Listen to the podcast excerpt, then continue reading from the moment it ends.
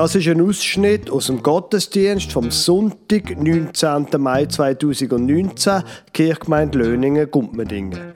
In dem Gottesdienst ist es ums Leitbild gegangen, wo sich der Kirchenstand gegeben hat.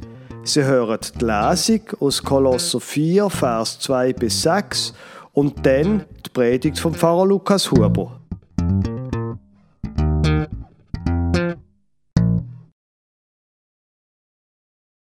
Ich lese Ihnen einen Text vor aus dem Kolosserbrief, aus dem Kapitel 4, Vers 2 bis 6. Seid beharrlich im Gebet und wacht in ihm mit Danksagung. Betet zugleich auch für uns, auf dass Gott uns eine Tür für das Wort auftue, und wir vom Geheimnis Christi reden können, um dessen Willen ich auch in Fesseln bin, auf dass ich es offenbar mache, wie ich es soll. Verhaltet euch weise gegenüber denen, die draußen sind, und kauft die Zeit aus. Eure Rede sei allezeit wohlklingend und mit Salz gewürzt, dass ihr wisst, wie ihr einem jeden antworten sollt. Liebe Gemeinde, die Kirchgemeinde bekommt ein neues Logo. Wir haben das an der letzten Kirchgemeindeversammlung vorgestellt. Drei Kreis, Kreuz dort in der Mitte, wo so eine offene, das Ganze offene Halbrund bietet, wo es wie eine Art Schutz andeutet und dann mit unserem Namen drinnen. Das Logo ist gestaltet worden nach dem Leitbild, wo sich der Kirchenstand gegeben hat und um das soll es jetzt in den nächsten Minuten gehen. Vielleicht müsste ich noch ein bisschen die Vorgeschichte von dem erzählen. Für mich hat wie eine Art mit dem Leitbild ein Prozess abgeschlossen, wo für mich im Studienurlaub 2013 angefangen hat. Dann hat so wie eine Art, habe ich noch ein bisschen mehr Klarheit, deutlich mehr Klarheit bekommen über das, was ich als Pfarrer eigentlich überhaupt mache. Und vielleicht an dieser Stelle ein kleines Geständnis. Ich bin manchmal verwirrt. Manchmal bin ich in Situationen, wo ich einfach nicht recht weiß, ja, jetzt was. Wir haben irgendwie eine Auseinandersetzung mit den Kindern und dann sagt meine Frau, man soll das und das und die Kinder sagen, aber ganz sicher nicht, sondern so und so. Und ich bin verwirrt. Die Situation gibt es nicht selten. Und ich habe gemerkt, in dem Moment, wo ich mich wie eine Art, egal ob es jetzt in der Familie ist, in anderen Beziehungen, in dem Moment, wo ich wie eine Art zu einer inneren Klarheit komme, wo ich mir überlege und dazu komme, jetzt, nein, so will ich das. In dem Moment gibt mir das ein großes Gefühl von, von Freiheit und von dem, dass es jetzt vorwärts geht. Als Kirchgemeinde, da würde ich nicht behaupten, dass wir verwirrt sind. Das wollte ich nicht sagen. Aber als Kirchgemeinde, da kann man auch tausend Sachen machen. Genauso wie heutige junge Menschen die haben so viele Optionen und Möglichkeiten, dass nicht selten junge Menschen extrem Schwierigkeiten haben, sich für etwas zu entscheiden. Ist Ihnen das auch schon mal aufgefallen? Heute ist es viel schwieriger geworden, sich für irgendetwas zu entscheiden, als wo ich noch jung war. Ich habe letztens in einem Podcast gehört, dass jetzt müssen wir das mal gut zuhören, dass ein durchschnittlicher amerikanischer Teenager, ein durchschnittlicher amerikanischer Teenager erlebt so viel Angstzustand wie ein Psychiatriepatient in den 50er Jahren. Ein durchschnittlicher amerikanischer Teenager erlebt so viel Angstzustand wie ein Psychiatriepatienten in den 50er Jahren. Es ist heute so schwierig geworden, sich zu entscheiden. So viele Optionen, so viele Schwierigkeiten und so viel Unklarheit, dass es Angst auslöst in jungen Menschen. Wir als Kirchgemeinde haben auch 100 Optionen, was man alles könnte machen. Und wir haben uns dann überlegt, ja, was von dem ist jetzt eigentlich überhaupt gut?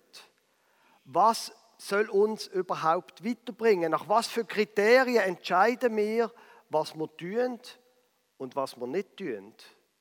Weil etwas, was sehr klar ist für mich persönlich, ich möchte nicht, dass wir als Kirchgemeinde so viel tun, dass am Schluss Menschen ausbrennen und den Bettel schmeißen, weil sie einfach nicht mehr mögen.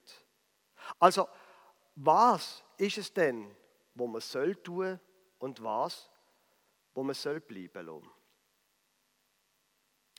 Und das, wo wir uns dann überlegt haben, ist, wie eine Art, wenn wir ähm, in unsere Welt schauen, wenn wir in unsere Dörfer schauen, in Gumpendingen und Löningen, wie ist das eigentlich, ähm, wo kommen wir her und wohin sollen wir?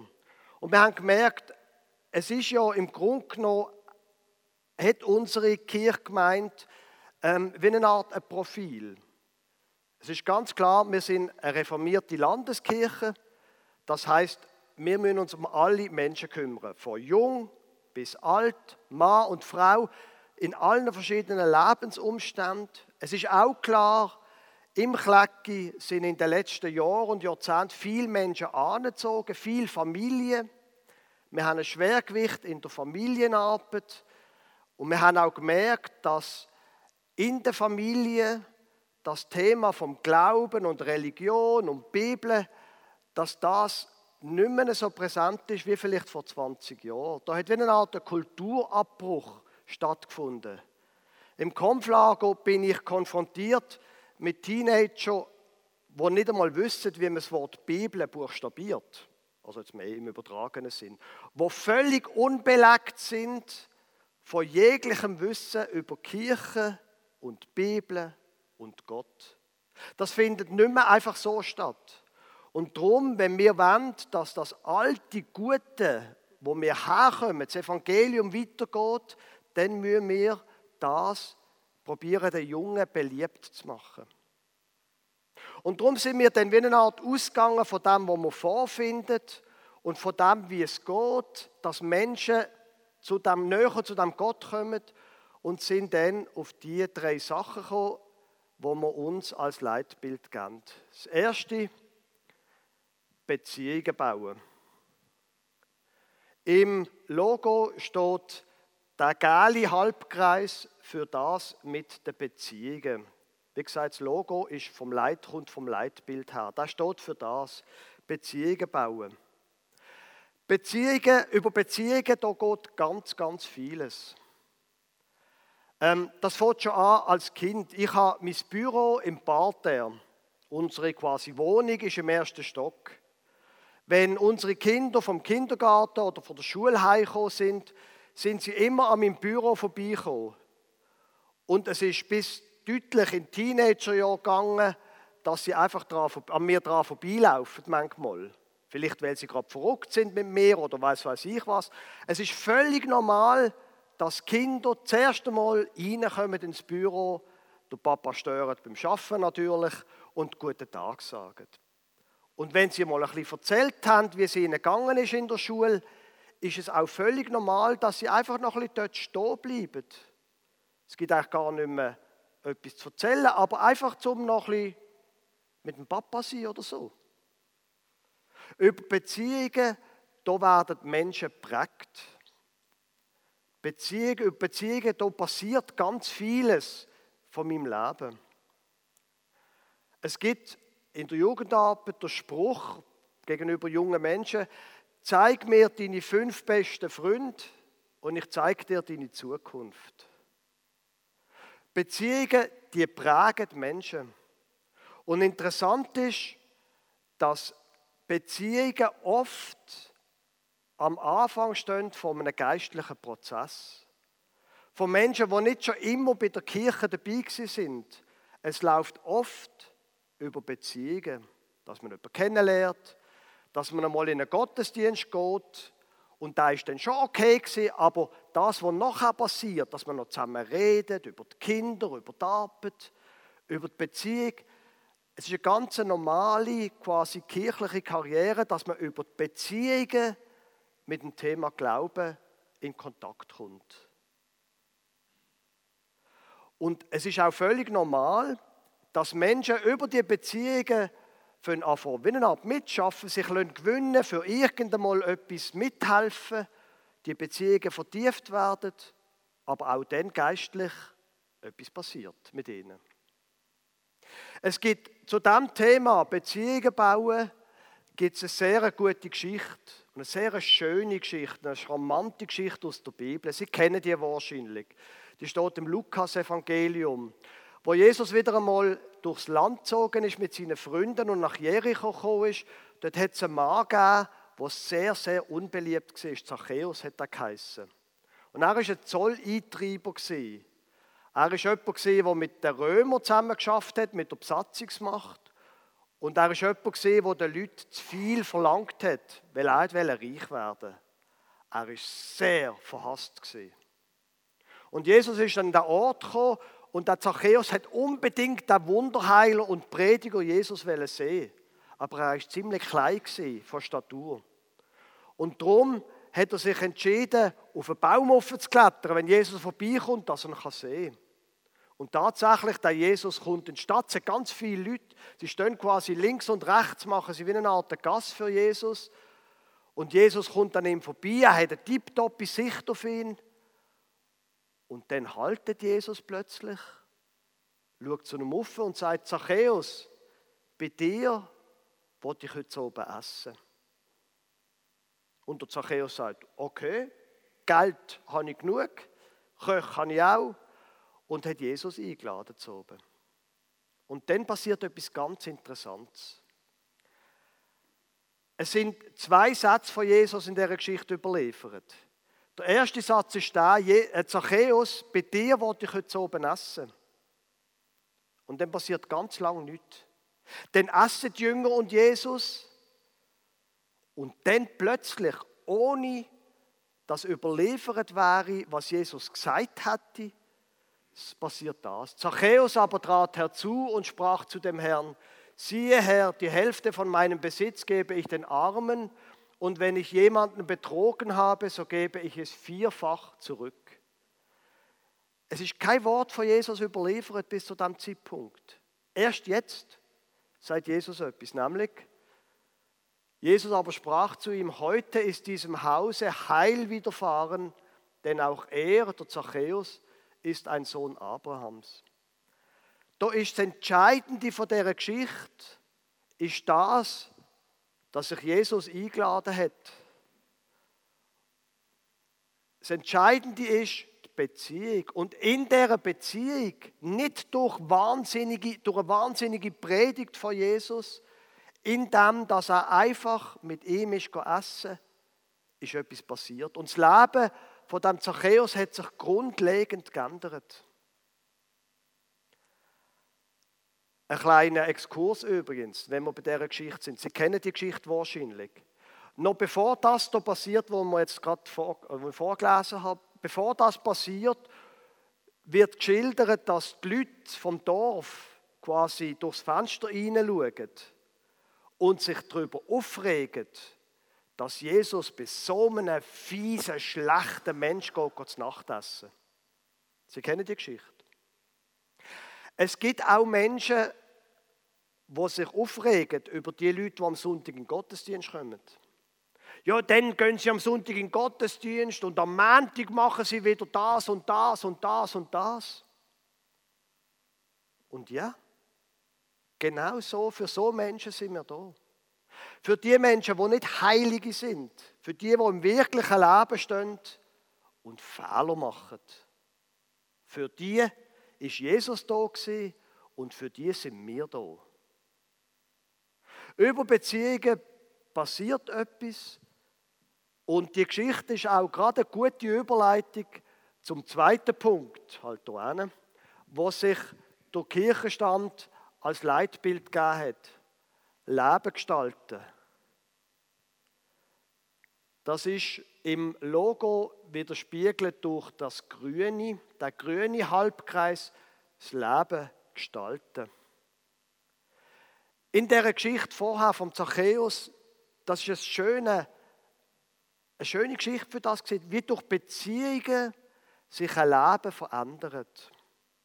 Und das Thema, wie sollen wir eigentlich leben, das ist für mich und für uns als Kirchenstand, für uns als Kirchgemeinde ein wichtiges Thema.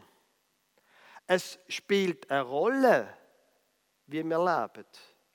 Und wenn das, was die Kirche macht, keinen Einfluss hat aufs Leben, dann braucht es die Kirche nicht. Wenn der Sonntag nicht verändert, wenn ich am Montag lebe, dann nützt mir der Glaube nicht. Natürlich, es gibt ein Kirchenbild, eher von früheren Jahrhunderten. Es gibt das Kirchenbild, dass die Kirche die Gegenwelt ist zu der normalen Welt. Eine heilige Gegenwelt zu einer schlechten Wochenwelt. Ich habe hier ein Bild mitgebracht. Man sieht nicht so gut mit dem Beamer. So eine heilige Kirche mit viel schönen Kleidern, mit viel Zelebranten, eine ganz heilige Welt. Und dann am Schluss geht man wieder heim und lebt eigentlich völlig unberührt von der Gegenwelt, die man am Sonntag erlebt. So stelle ich mir nicht die Kirche vor. Wenn der Sonntag nicht der Montag prägt, wenn der Glaube nichts verändert in meinem Leben, ist der Glaube nichts wert. Und ich bin sicher kein Vertreter vom irgendwie Wohlstandsevangelium oder so. Quasi, wenn du nur glaubst, wirst du reich und wirst nie ein Problem haben und alles wird super sein. Das ist alles Quatsch. Beim Glauben geht es aber trotzdem ums Leben. Nämlich, wie, wie lebe ich in der Armut, wenn ich jetzt einmal nicht reich bin? Wie lebe ich, wenn ich Probleme habe, wenn mir ein Schicksalsschlag trifft? Glaube heißt nicht, dass mir kein Schicksalsschlag trifft, sondern Glaube heißt, ich habe eine Hilfe, die mir hilft, eben in dem Schicksalsschlag. Wie auf der anderen Seite gestalte ich mein Leben in den normalen Fragen vom Tag? Wie gehe ich mit den technischen, technologischen Herausforderungen von dieser Zeit um? Das betrifft vor allem junge Menschen. Was ist eine sinnvolle Art, mit diesen Geräten umzugehen? Wie lebe ich in einer, in einer Geschäftswelt, wo Lügen, Liegen einfach normal ist? Wie lebe ich in meiner Ehe? Wie gestalte ich mein Familienleben. Meine Frau hat mir gerade gestern erzählt von einem Bärle, das auseinandergegangen ist, nicht in Löningen, nicht in Gumpmedingen. Und das ist einfach herzzerrissend. Wie kann man leben, dass man seine Ehe gesund behalten? So Fragen. Um das muss es, soll es und tut es in der Kirche gehen und auch im Gottesdienst. Das ist aber nichts Neues. Wenn es aber jemandem unter euch an Weisheit mangelt, so bitte er Gott, der jedermann gern und ohne Vorwurf gibt, so wird sie ihm gegeben werden. Seid der Jakobus. Also das, dass es darum geht, wie wir das Leben gestaltet, das ist sehr wohl auch ein Thema schon in der Bibel. Und es ist uns als Kirchenstand, mir als Pfarrer wichtig. Und mit dem haben wir dann wie eine Art, auch der dritte Schritt gemacht. Es ist wie eine Art Übergang. Weil das Leben, das hat etwas zu tun mit dem Glauben.